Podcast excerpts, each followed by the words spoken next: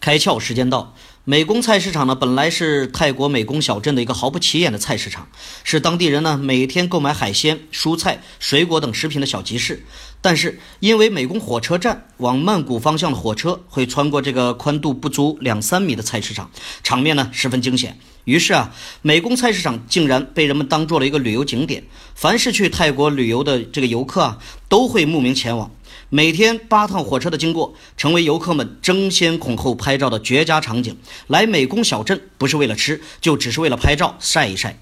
选择暴利的时代呢，创造极致体验是赢得市场、争夺消费者的重要方法论。极致就是意想不到，超过你的期望值。它可以是价格，可以是包装，当然也可以是服务，还可以是空间的体验。泰国美工菜市场借助火车成就了一个旅游胜地。今天你开窍了吗？更多节目，请扫描封面二维码，关注公众号“开窍”，和更多小伙伴一起来听故事、开脑洞。